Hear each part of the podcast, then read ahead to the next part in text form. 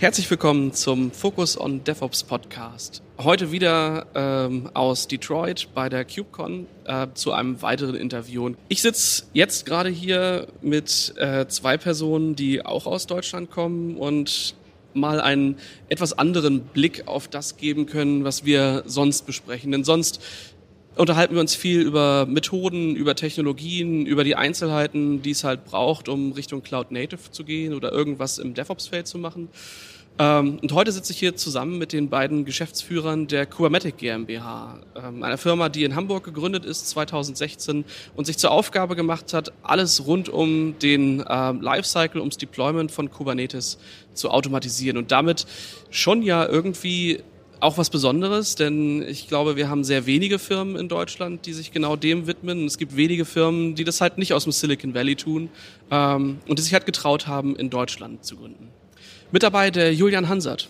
Ja, moin. Julian, erzähl doch mal, wer bist du und was machst du? Ja, mein Name ist Julian Hansert. Ähm, ich bin einer der beiden Gründer von Kubamatic. Ähm, hab mich jetzt die letzten Jahre ja, maßgeblich damit auseinandergesetzt, äh, dass das Business äh, in Deutschland und äh, auch in anderen Ländern nach vorne zu treiben. Das heißt Sales, aber auch Administration, Operations, alles was so anfällt in der Abgrenzung zu Sebastian, der äh, sich um die strategischen und äh, äh, technischen Themen im Fokus kümmert. Genau. Ähm, und über den Weg sind wir dann auch äh, vor einigen Jahren äh, mal zusammengekommen mhm. und hatten die ersten äh, Schnittmengen in Hamburg auf, äh, ähm, auf einer IT-Messe äh, von einem lokalen Anbieter. Mhm. Ja, Sebastian Scheel eben schon angekündigt. Ähm, Erstmal zu dir. Erzähl du doch mal, wer bist du und was machst du eigentlich? Äh, ja, genau. Also moin moin erstmal. Äh, genau, Sebastian, äh, der Zweite im Bunde. Hab eigentlich einen IT-Background, äh, also hab mal Informatik studiert, lang, lang ist her. ähm, hab dann erst was ganz anderes gemacht, äh, ERP und CRM-Systeme implementiert mhm. Äh, bei, der, bei der SAP. also aber programmiert, nichts mit Cloud Native. gut, ja. zu der Zeit gab es noch kein Cloud Native, aber bin dann früh mit dem ganzen Thema Docker in Kontakt gekommen ähm, und bin hier eben zuständig für die ganze Produktentwicklung, äh, mhm. äh, aber generell auch äh, Strategie. Äh, daneben relativ aktiv, was das ganze Thema Open Source angeht. Bin im äh, Governing Board der CNCF, mhm. repräsentiere da die Silver Member, ähm, um da eben auf der einen Seite auch einen europäischen Gesichtspunkt, aber eben auch einen ähm, Punkt zu machen für die kleineren Companies neben den ganzen großen. Ähm, genau, so ein bisschen, das so ein bisschen zu mir. Woher kennt ihr beide euch? Ja, das war ein Zufall. Wir haben uns bei einem Bootcamp kennengelernt. Das war ein Startup-Bootcamp, äh, mhm. äh, wo wir mit unterschiedlichen äh, ähm, ja, Themen oder, oder Fragestellungen reingegangen sind. Ich wollte mich tatsächlich in der Startup-Szene erstmal umschauen. Sebastian hatte schon gegründet ähm, und dort haben wir uns kennengelernt und dann auch ähm, gemerkt, dass, dass wir ähnliche Hobbys haben. Also mhm. beide Rennradfahrer, ähm, damals noch mehr als heute. Äh, und ähm, dann beim Rennradfahren im Prinzip gemerkt, okay, das, das könnte auch ähm, inhaltlich gut passen und ähm, uns dann entschieden, Ende 2015, ähm, ja, quasi all in zu gehen in Richtung Kubernetes ähm, und Container-Technologien. Sebastian, warum zu, genau zu dem Zeitpunkt genau das technische Thema? Weil ich relativ früh mit Docker in Kontakt gekommen bin. Also ich habe ich glaub, Docker 0.5 oder so angefangen mhm. zu nutzen. Fand das aus Entwicklersicht äh, extrem spannend. Wir haben es dann auch genutzt, um Sachen zu deployen. Ähm, Herausforderung war eben, oder wir haben es auf einen Server deployed mit allen möglichen Tools damals, Ansible oder äh, die Vorgängerversion von Docker Compose. Äh, ähm, und als Google dann eben Kubernetes announced hat, war das eben so, wow, jetzt können wir das Ganze nicht nur auf einen Server deployen, jetzt können wir es auf viele Server deployen. Äh, cool, lass was mitmachen. Ähm, ja. Und das Thema wurde, hat dann immer mehr Traction gekriegt und ähm, genau, da beim Fahrradfahren habe ich zu Julian gesagt, hey, äh, ich kenne ein cooles Thema, mhm. Kubernetes. Das könnte nicht nur was für irgendwie die Google Cloud sein, sondern äh, ich denke, das könnte auch was für generell andere Clouds on-premise äh, sein, insbesondere für Enterprises. Mhm. Ähm, um das ganze Thema DevOps äh, weiterzutreiben und äh, ähm, aus der Entwicklersicht mehr auch in die Betriebssicht äh, zu gehen. Und äh, ja, das war so ein bisschen der Startpunkt zum Ganzen. Da muss ja irgendwann der Punkt gekommen sein, wo ihr gesagt habt, okay, ähm, das ist jetzt so das Produkt, mit dem wir vielleicht irgendwie anfangen wollen? Also das, das Thema erstmal und dann geht's ja relativ schnell darum, irgendwie einen, einen Use Case zu schaffen und vielleicht auch einen ersten, ähm, einen ersten Kunden zu finden, mit dem man sowas irgendwie macht. Oder stelle ich mir das völlig falsch vor? Ja, ganz initial haben wir eben angefangen, äh, Meetups zu machen, um erstmal zu gucken, okay, wen interessiert das Thema äh, Kubernetes? Ähm, haben eben angefangen, Hamburg Kubernetes Meetup, dann München, ähm, Amsterdam, um einfach mhm. nur zu stehen, okay, was machen eigentlich die ganzen Leute äh, damit? Mhm.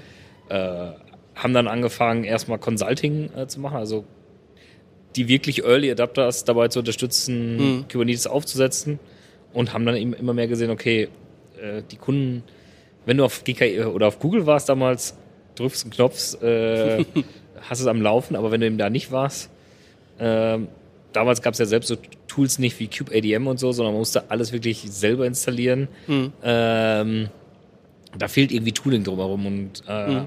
dann eben angefangen und so gesagt, können wir da nicht irgendwas machen? Können wir da nicht irgendwie äh, Produkt drum bauen? Das heißt, überhaupt am besten erstmal irgendwie in, äh, über die Consulting-Schiene ähm, reingucken, was wollen die Leute überhaupt, was machen die überhaupt und daraus dann schauen, wie, wie Organisationen halt auch so ticken, um dann ja wahrscheinlich auch für deren Need irgendwann ein Produkt zu entwickeln, was, äh, was genau das erfüllt, was ihr halt gesehen habt wahrscheinlich. Ne?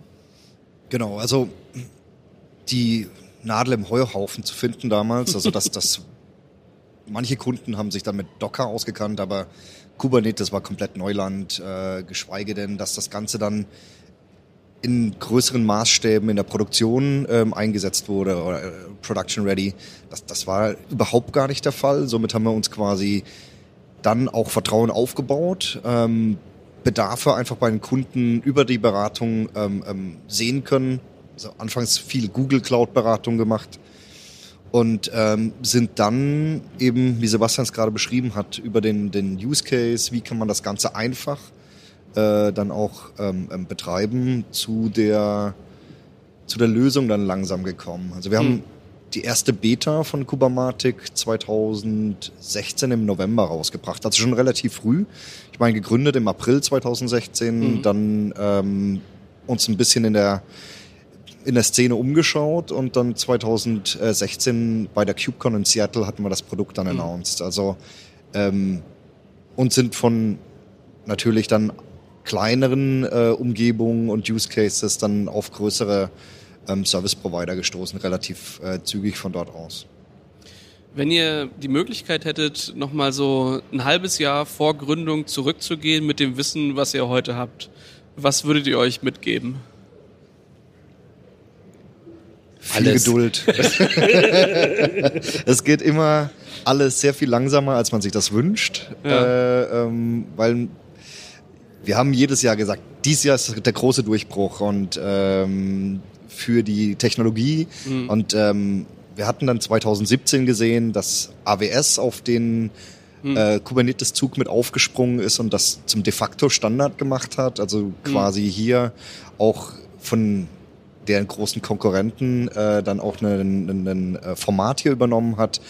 Ähm, an dem Punkt waren wir uns dann auch sicher, dass wir uns aufs richtige Pferd committed hatten oder mhm. aufs richtige Pferd gesetzt hatten, weil wir wussten nicht, ist das Nische, wird das vielleicht eine kleine Sache bleiben oder wird das groß? Ähm, es hat sich jetzt rausgestellt, dass es sehr groß ist mhm. ähm, und die Kunden sind aber dann doch jedes Jahr mehr geworden, mhm. die Use Cases sind besser geworden, das Verständnis, wo und wie wir auch das Ganze platzieren, all das ist gewachsen über die Jahre. Und ich meine, jetzt sind wir sehr viel schlauer und äh, könnten das, wenn wir es nochmal machen würden, äh, sicherlich ganz anders aufziehen. Aber das war ein, sagen wir mal, ein, ein steiniger, lehrreicher Weg über die, über die letzten Jahre. Und genau, also diese Geduld ist sicherlich eine der Sachen, äh, die die ich mir dann als Tipp mitgeben würde. Sebastian, was wäre das für dich so das größte Thema? Ich meine, äh, ich glaube, was wir definitiv anders machen würden, wäre, wir waren von vornherein relativ stark, äh, was das ganze Thema Upstream Kubernetes äh, angeht und haben viel Open Source gemacht. Aber ich glaube, beim nächsten Mal würden wir quasi sofort auch äh, mit Produkt äh, äh, Open Source gehen. Mhm. Ähm, und nicht zuerst zwei Jahre später zu sagen, äh, okay, lass uns das jetzt ändern, lass uns mit dem Produkt äh, Open Source gehen. Hm. ich glaube, das war sicherlich ein Learning, ähm, was wir da gezogen haben, was Sachen, was wir anders hätten gemacht. Hm.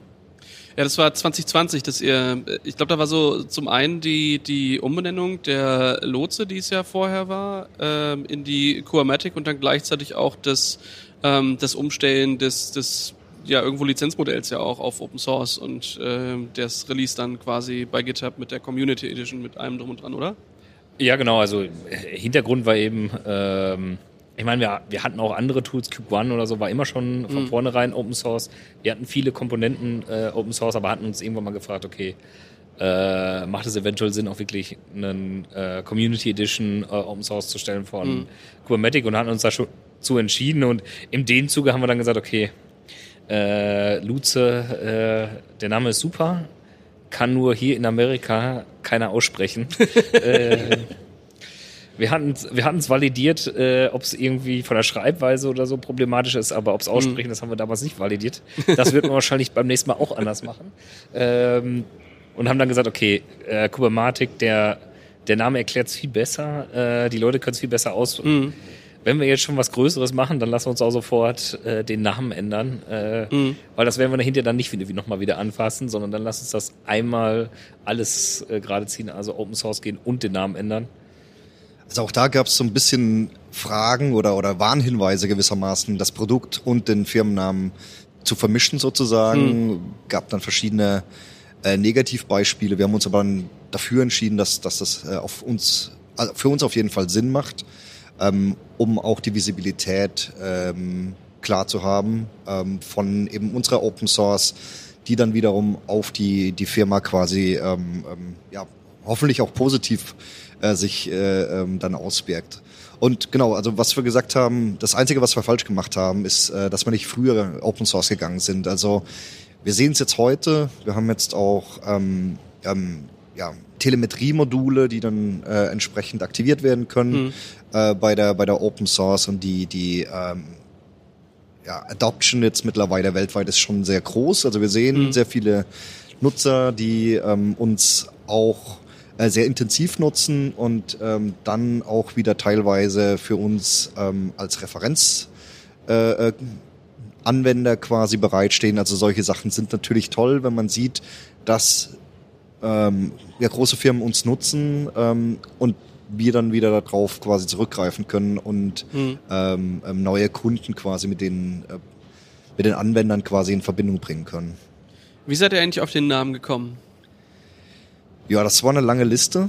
Ähm, Lotse so oder, oder Kubermatik jetzt? Äh, Lotse, ja, vorher bei der Gründung. Irgendwann wird ihr zusammengesessen haben und sagt, so, so nennen wir jetzt die Firma. Ich würde wirklich mal gerne wissen, ob wir noch die Liste irgendwo haben von den also anderen. Wir hatten auf jeden Fall eine lange Liste, äh, verschiedene Sprachen geguckt. Also wir wollten im Nautischen bleiben, das war, ja. das war klar, äh, wegen Kubernetes, Docker ähm, und haben uns dann überlegt, okay, äh, was gibt es alles? Ich glaube, wir haben einige Sprachen durchgeklappert. Ich weiß nicht, irgendeiner ist dann auf, auf Plattdeutsch gekommen und, äh, äh, und Lotse. Äh, also einer der wichtigen Punkte war, dass die, die, ähm, die Domain frei war. ähm, weil, sonst wird schwierig. Äh, das kann ich mir noch erinnern. Ähm, natürlich eine Hommage an Hamburg, an äh, den Norden äh, mhm. mit, mit Lotse als plattdeutsches Wort. Das, das hat ganz gut gepasst. Ähm, ja, hat sich dann irgendwie richtig angefühlt.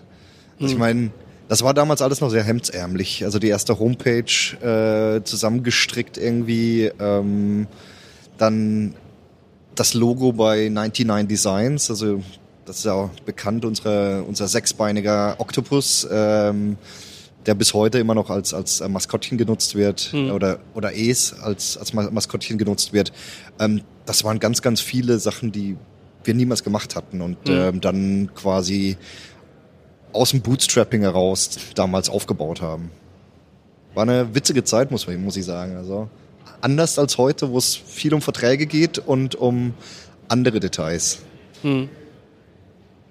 Ja, es ist ja, also äh, stelle ich mir nicht einfach vor, diesen, diesen Schritt irgendwo auch zu gehen, zu sagen, so, ähm, jetzt, jetzt mache ich das ähm, und probiere das halt auch mal irgendwie aus. Also das ist ja auch irgendwie ein Commitment und gerade am Anfang ist wahrscheinlich schon irgendwie schwierig, da muss man irgendwie ein bisschen das Kapital zusammenhalten. Da gibt's dann vielleicht öfter mal Nudeln mit Ketchup, ich weiß es nicht, ja. Ähm, aber ja, so schlimm war es zum Glück nie. Oder was heißt, Nudeln mit Ketchup gab's vielleicht schon mal, aber nicht äh, äh deswegen. Nein, also ähm, aber es ist ja trotzdem, man weiß halt, wenn man jetzt halt keine Aufträge hat, ähm, dann ist da vielleicht auch erstmal, ähm, muss man das halt auch irgendwie auch aushalten und irgendwie unternehmerisch vorgehen, dann irgendwie einen Puffer aufbauen und damit halt hantieren, weil es ja immer mal sein kann, dass äh, irgendwas wegbricht und das halt hin und her eskaliert. Ich glaube, je, oder zumindest mein, mein Eindruck ist so, je größer sowas nachher wird, desto mehr äh, gibt es dann natürlich auch Möglichkeiten, äh, besser zu skalieren, weiterzukommen, Förderungen irgendwie zu bekommen, ähm, die es einem dann erlauben, vielleicht auch äh, ja, Rücklagen irgendwie zu bilden und dann zu wissen, okay, ähm, jetzt sind wir im Bereich, wo irgendwie drei, sechs Monate, wenn da jetzt nicht so viel passiert, wir trotzdem wenigstens die Baseline gecovert haben. Und das ist ja auch irgendwo äh, schon eine Entscheidung, die man halt auch aktiv treffen muss, äh, mit einem Risiko, was halt irgendwo dazugehört, oder nicht? Ja, absolut. Also äh, ich glaube, es war immer klar, dass da ein gewisses unternehmerisches Risiko äh, mhm. reingehört. Äh, ich meine, das Gute war, oder ist ja auch immer noch, äh, wir kommen aus dem IT-Umfeld, mhm. Äh, das, das Worst-Case-Risiko ist, wir müssen wieder nach einem Job suchen. Äh, ja. Ähm, von daher haben wir gesagt, okay, wenn, wenn nicht jetzt, wann dann? Mhm. mit, mit 65 brauchen wir es dann auch nicht mehr versuchen. ähm, und wenn wir es versuchen wollen, dann, dann sollten wir es irgendwann mal versuchen. Und, und von daher war es da eben die, die Zeit. Es gab eben auch einen interessanten, oder es, es bahnte sich eventuell was Interessantes an, äh, so mhm. dass man gesagt hat, okay, lass uns ausprobieren. Ähm, äh, und wenn ich, wenn ich wagt, der nicht gewinnt, oder wie heißt das so schön, ne? Mhm, ja, klar. Ja, also dieses, dieses romantisierte Startup-Leben, das hat man mal eine Zeit und dann ist das auch ziemlich abrupt vorbei, weil dann kommt die Realität. Da sind so viele Dinge, die man gar nicht weiß, weil man sie nicht wissen kann. Mhm. Ähm, wir hatten dann äh, beim German, Acceler äh, German Accelerator im, im, Silicon Valley mitmachen dürfen, ähm, wurden da ausgewählt von äh, mehreren hundert Bewerbern. Das war toll, weil wir da einfach auch ein bisschen ähm, Frameworks beigebracht bekommen haben. Ähm, 2017 war das dann im, im, im, Silicon Valley. Solche Sachen haben uns ein bisschen besser drauf vorbereitet, aber wie baut man jetzt ja irgendwelche SLAs auf oder oder mhm. andere Themen? Das war dann auch viel Wissen am, am Wegesrand quasi mitnehmen, gute Leute befragen ähm, und und viel viel äh, zuhören auch immer wieder. Also das das das war schon irgendwie beeindruckend und ja, genau. Es ist wie beim Kind. Also das, man weiß auch nicht so genau, was auf einen zukommt. Und äh, ja, man, man muss es lieben, ne? Ja, man wächst ja dann irgendwann auch mit den Aufgaben und Dinge, die man sich vorher gar nicht vorgestellt hat, dass man sie mal je machen könnte, die äh, gehören dann auf einmal mit zum Alltag. Das ist, äh, denke ich, auch sehr gut verbindbar. Ihr hattet eben ähm, angesprochen, dass ihr ähm, dann ja auch Open Source gegangen seid. Was mich vorher noch interessieren würde, du bist ja auch, Sebastian, ähm, in der CNCF aktiv als Boardmember und machst da Dinge. Wie wichtig ist eigentlich die, die CNCF und das Landscape für euch als Unternehmen?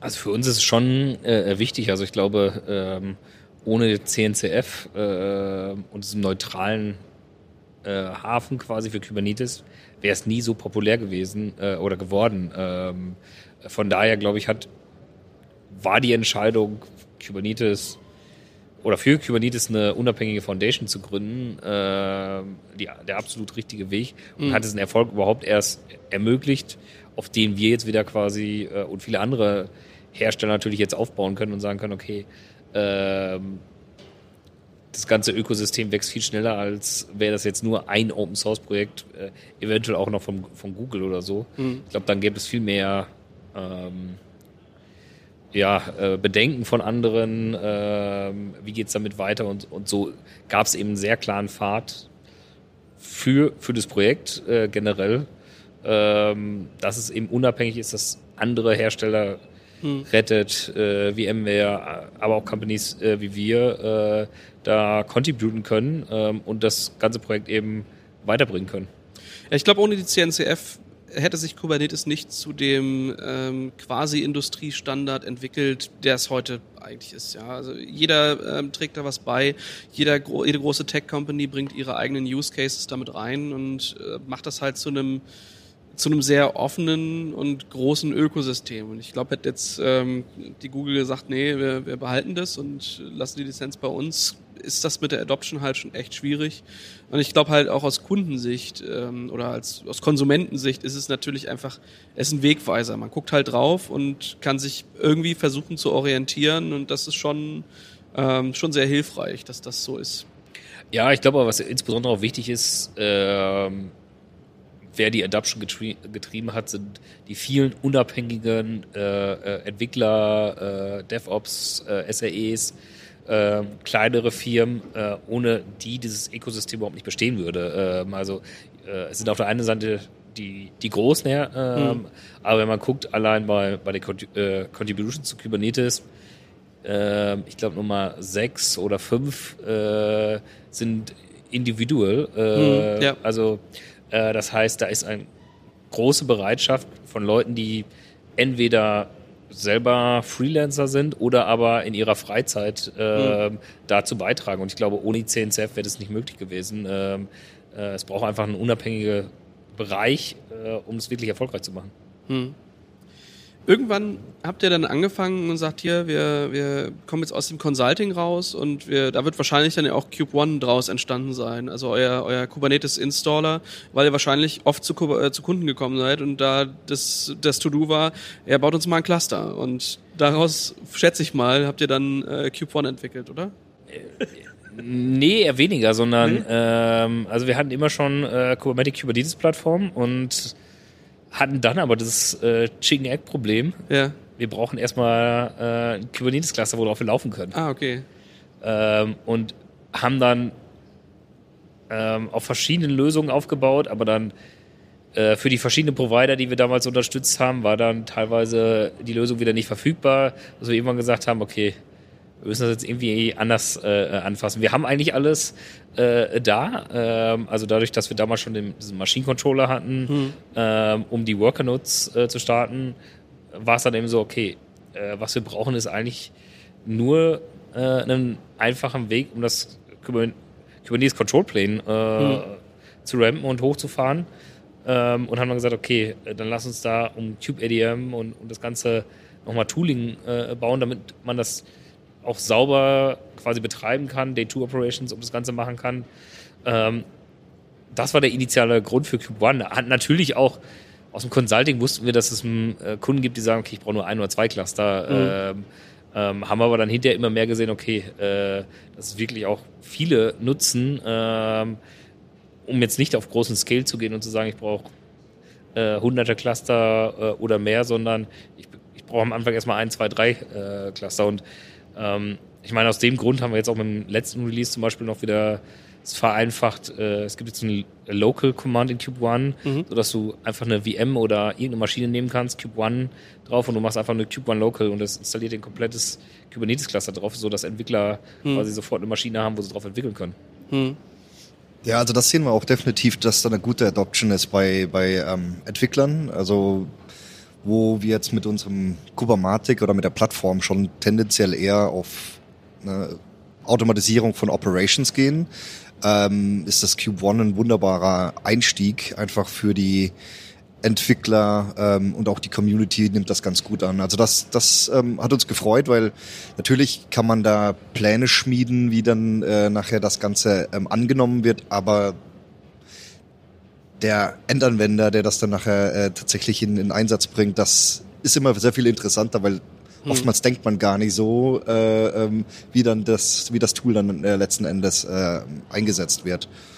Und ja, so generell, also das sind so die, die Themen, wo wir sicherlich auch noch stärker rein wollen. Ähm, jetzt die ganze Community-Arbeit, ähm, das haben wir über die Jahre gemacht. Ähm, wir gehen aber auch da jetzt wieder, äh, jetzt nach dem Corona, erstmal so ein bisschen weniger präsent ist, können wir jetzt auch wieder äh, die Meetups hochfahren. Ja. Also das sind alles so Themen, die wir, die wir äh, natürlich uns sehr darauf freuen, in den nächsten äh, Monaten eben entsprechend wieder draußen zu sein, mit den Leuten zu sprechen. Wie jetzt hier bei der CubeCon. Ja, du hattest ja vorhin auch oder eben gesagt, dass du äh, oder dass ihr 2017 in Seattle auf der CubeCon wart, um dort das, das Produkt mal so initial vorzustellen. Wie wichtig ist der amerikanische Markt für euch und das Produkt? Ähm, genau, 2016 war das. Ah, ähm, für uns ist es relevant, ähm, einfach um das Verständnis zu bekommen. Äh, viele Trends kommen von hier. Äh, mhm. wir, wir, sind hier gut in der, in der Community von Tag eins ähm, integriert. Also wir waren bei allen CubeCons, die es gab, ähm, entsprechend als äh, Teilnehmer oder als Sponsor vor Ort. Ähm, und die Trends zu erkennen, die auch äh, aus Amerika kommen, äh, es ist für uns ist äh, für uns sehr relevant. Der Markt an sich ist noch nicht so relevant, da ist äh, Deutschland und Europa sehr viel wichtiger. Aber eben rechtzeitig mit den richtigen Leuten zu sprechen, auch Partnerschaften aufzubauen, ähm, das ist für uns eigentlich der der ähm, zentrale Punkt, den wir jetzt hier bei der ähm, CubeCon auch hier in Nordamerika machen. Für euch als deutsches Unternehmen oder zumindest als Gründung aus Hamburg ähm, ist natürlich wahrscheinlich das Core-Team irgendwo auch da vorhanden. Jetzt seid ihr aber auch recht früh ähm, äh, international unterwegs gewesen, habt ja sicherlich auch hier irgendwie Bekanntschaften gemacht. Ähm, ich erinnere mich da zumindest an so ein paar Sachen, äh, wo du mal meintest, Jörn, dass ihr die, ähm, die, die Core-Developer vom Kubernetes Dashboard ähm, äh, mit habt irgendwie äh, anziehen können und auch sonst ähm, habt ihr eben auch sehr, sehr verteiltes Team. Ähm, das glaube ich aber auch zu einer Zeit ähm, in der Gründung, die jetzt, wo das noch nicht so, so gang und gäbe war, dass man das so tut. Also wir waren da definitiv vor dem Trend. Wir haben relativ früh erkannt, dass dieses ähm, Wissen, was wir brauchen, nicht jetzt in Hamburg mhm. oder nur in Deutschland äh, ähm, zu finden ist, sondern dass wir da gleich einen größeren äh, Fokus äh, nehmen müssen. Und das war dann eben Europa für uns oder mhm. alles, was so in plus, vier, plus minus vier Stunden äh, von, von äh, Deutschland dann eben mhm. in der Timezone ist. Ähm, und das hat sich auch bestätigt. Wir konnten tolle Leute äh, entsprechend gewinnen. Äh, wir haben, ich glaube, mittlerweile 21 Nationalitäten. Mhm. Ähm, einer unserer ähm, Kollegen, der jetzt auch gerade hier von einem von der Community ausgezeichnet wurde, äh, äh, Maiko, der sich da sehr bemüht, um äh, ähm, entsprechend die Community macht, aber bei uns dann auch das Thema Cubon äh, treibt. Mhm. Den hätten wir so nicht finden können. Der sitzt in, in Serbien. Ne? Das mhm. ähm, ist einfach schön zu sehen, was für tolle Leute wir äh, gewinnen können, weil wir eben diese Flexibilität haben. Und das ist bei uns eben das Thema Remote First ähm, und nicht Remote Only. Wir mhm. treffen uns sehr oft. Wir waren jetzt gerade eine Woche in Berlin. Wir treffen uns immer mal wieder überall. Ähm, mhm.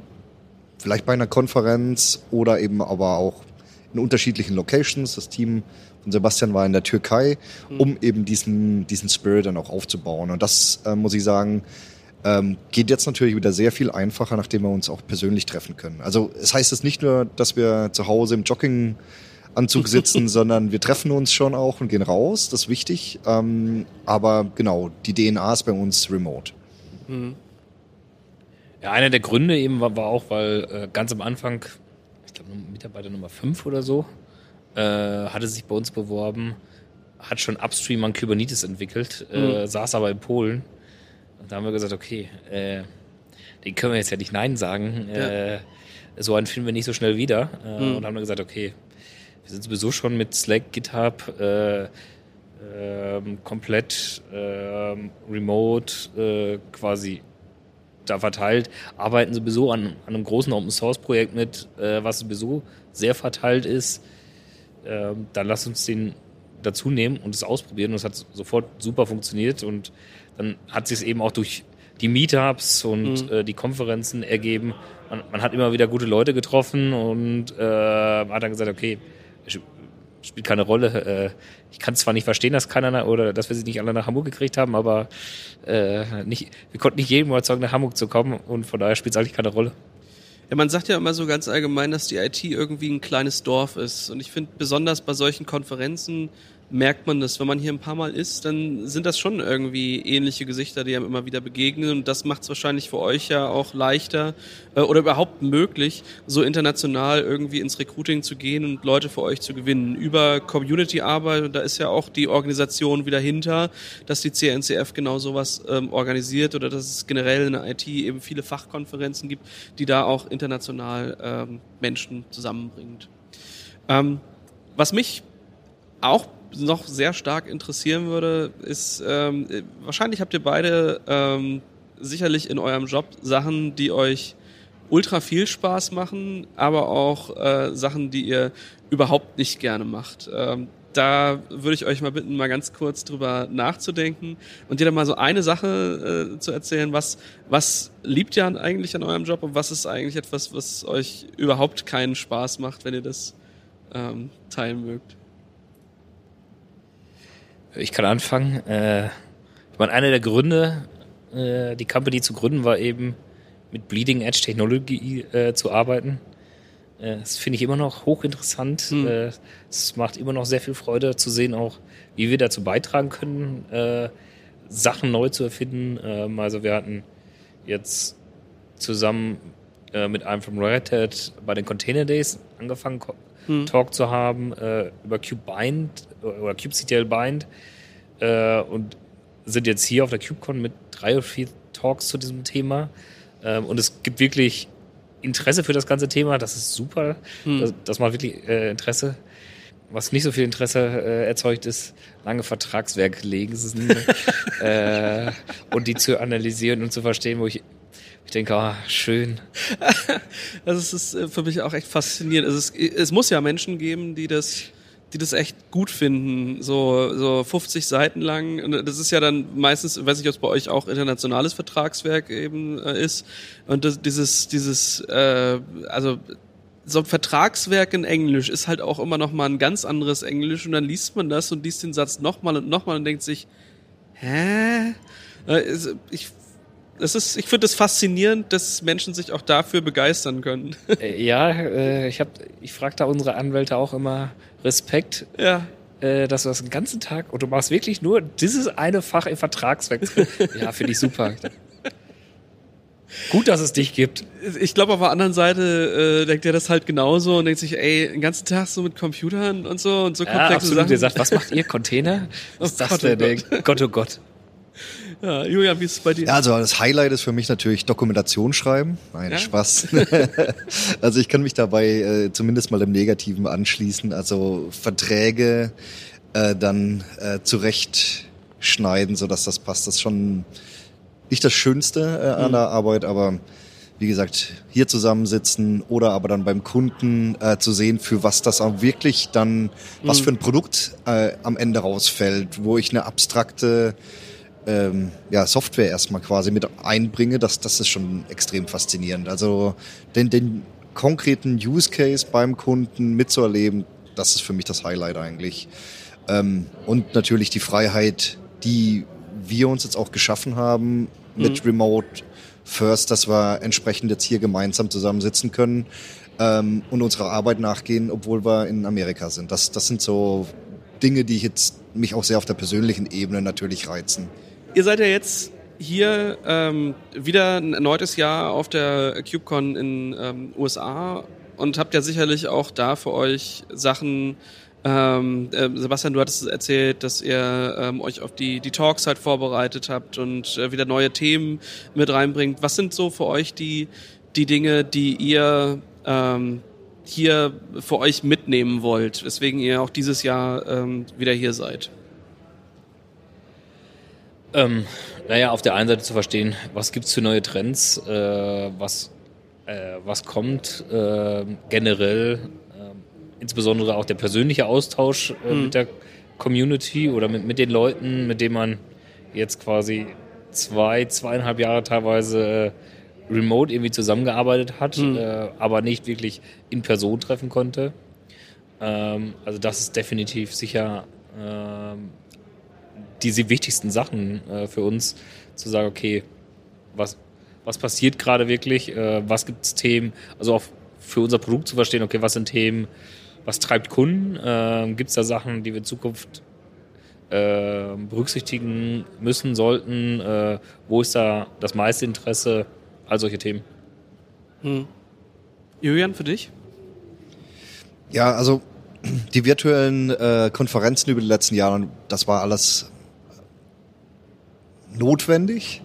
Aber für mich ist wirklich das, das Persönliche. Es gibt hier vielleicht ein paar wenige hundert Leute, die vom Anfang an dabei waren. Mhm. Ähm, die trifft man jetzt regelmäßig, hat dann auch mal eben diese äh, Ad-Hoc-Gespräche und kann sich austauschen. Und viele viel Information fließt, dann eben spontan. Und das ist für mich eigentlich das, das, das Spannende, die Leute auf dem äh, Gang zu treffen, dann mal noch äh, vielleicht Kundensituationen oder Trends mhm. auszutauschen, ein bisschen den Buschfunk mitzubekommen. Das sind für mich eigentlich die Sachen, die eine Konferenz ausmachen. Also gar nicht unbedingt die, die inhaltlichen Talks, die kann ich mir im Zweifel auch im Internet anschauen, mhm. sondern die, die Information, die so quasi äh, in den Hinterzimmern auch mal passiert oder abends äh, ähm, in entspannter Runde. Das sind so die Themen, die mich hier maßgeblich antreiben. Mhm. Ähm, und natürlich dann auch, ich werde jetzt wieder drei Tage am Stand stehen, viele Hände schütteln, viele gute Gespräche haben. Also es geht immer irgendwas, ähm, was, was dann danach sich entwickelt. Das kann man nicht immer sagen, äh, kann man nicht immer 100% ab, absehen, aber es sind schon sehr mhm. viele tolle Sachen hier aus den CubeCons äh, entstanden über die letzten Jahre. Ist ja auch viel, was man so aus der Community Stück weit als Strömung mitbekommt und manchmal schätzt man es richtig ein, manchmal halt falsch, aber das ist halt auch der Ort, genau das zu validieren, zu schauen, was passiert denn da eigentlich gerade und ist das, was wir mitbekommen haben, da eigentlich richtig oder ist da noch viel mehr hinter oder wie sind dann die einzelnen Fäden halt wieder zusammen? Also das ist, äh, ich finde das jedes Jahr wieder faszinierend zu sehen, ähm, das, das CNCF-Landscape ist ja zum einen halt sehr stark am Wachsen, zum anderen, äh, wenn man ein bisschen weiter dahinter guckt, da macht der Crunchbase auch einen wunderbaren Job, auch mal aufzuzeigen, wer investiert eigentlich wo und wo findet wieder eine Akquisition statt und was gehört jetzt wieder zu irgendeinem anderen Big Player, ähm, wo dann doch viel auch Konsolidierung stattfindet. Und ich glaube, man könnte halt einfach jedes Jahr aufs Neue äh, sich einen roten Faden nehmen und den überall langpinnen und dann gucken, äh, wie das halt so, so zusammenhängt. Und gerade das ähm, ist natürlich auch hier sehr, sehr stark zu spüren. Oder wenn man halt auch merkt, ähm, es ist kein Geheimnis, dass, äh, dass mit äh, Docker das alles nicht so richtig ähm, geradlinig gelaufen ist und ähm, wo man dann halt aber auch merkt, wenn sowas halt passiert, wenn ähm, mal so ein Produkt irgendwie nicht so ganz aufgeht, wo, wo gehen eigentlich die Leute hin? Wo gehen denn die Strömungen da äh, von links nach rechts, von A nach B? Ähm, und das, das finde ich auch immer mega, äh, mega interessant so als Perspektive.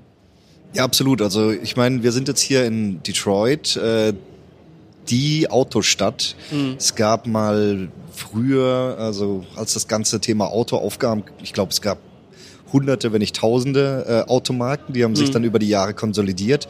Und das Gleiche sehen wir ja auch bei uns in der Szene. Es sind jetzt schon mehrere Konsolidierungswellen quasi über die ähm, Cloud Native Landscape gegangen. Ähm, mhm. Viele Player sind dann aufgekauft worden. Wir haben uns jetzt erstmal grundsätzlich immer wieder dafür entschieden, ähm, unser Thema selbst nach vorne treiben zu wollen. Mhm. Und äh, dementsprechend ähm, sind wir jetzt schon einer von den alten Hasen ähm, mit den sechs Jahren, die wir ähm, jetzt äh, am Markt sind, äh, auch die Erfahrung, die wir aufbauen konnten, die Kundenreferenzen, das, das macht schon äh, sehr viel Spaß auch zu sehen, ähm, welche neue Themen kommen, auch äh, welche, welche Entwicklungen sind und was welche Konstanz dann auch teilweise da ist. Also ja, da bin mal gespannt, äh, äh, was noch für Announcements äh, die nächsten drei Tage kommen werden. Werden bestimmt wieder ein paar spannende Themen dabei sein. Ja, danke euch erstmal für die, für die vielen Eindrücke äh, von eurer Gründung und dem, was es halt bedeutet, so ein Unternehmen halt auch aufzubauen. Sebastian, vielleicht kannst du gleich nochmal abschließend sagen, wenn ich jetzt als äh, zuhörende Person ähm, vor der Frage stehe, was tut eigentlich Kubernetes und wie kann ich mir das eigentlich mal angucken? Äh, was ist da so ein, so ein guter Getting Started Bereich? Ähm, ja, da gibt's glaube ich, zwei Sachen. Auf der einen Seite wirklich, äh, wenn ich anfangen will, einzelne Cluster zu managen, Cube One, äh, mhm. ein Command, äh, wo ich extrem einfach ein komplettes Cluster mit aufziehen kann, aber nicht nur äh, Cluster aufziehen kann, sondern wirklich auch Day-2-Operation, das ganze Cluster updaten, verwalten, managen. Ähm, ist, glaube ich, der einfachste Weg zu starten. Ähm, wie gesagt, jetzt mit der letzten Version auch, äh, um einfach mal in, ein einzelnes, äh, auf einer einzelnen Maschine, ein Kubernetes-Cluster, mhm. komplett äh, mit einem Befehl zu installieren und am Laufen zu bringen.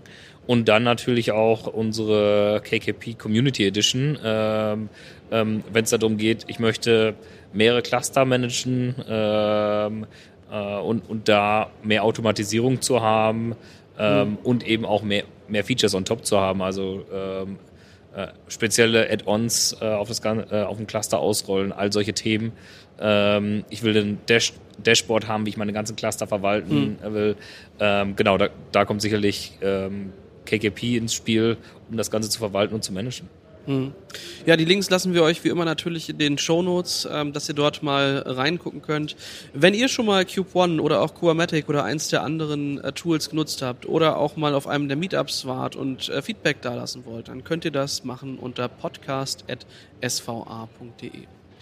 Julian, Sebastian, vielen, vielen Dank, dass ihr dabei wart, ähm, das alles mit uns geteilt habt und ich wünsche euch eine wundervolle Konferenz und bis bald. Danke auch. Ja, vielen Dank. Ciao. thank you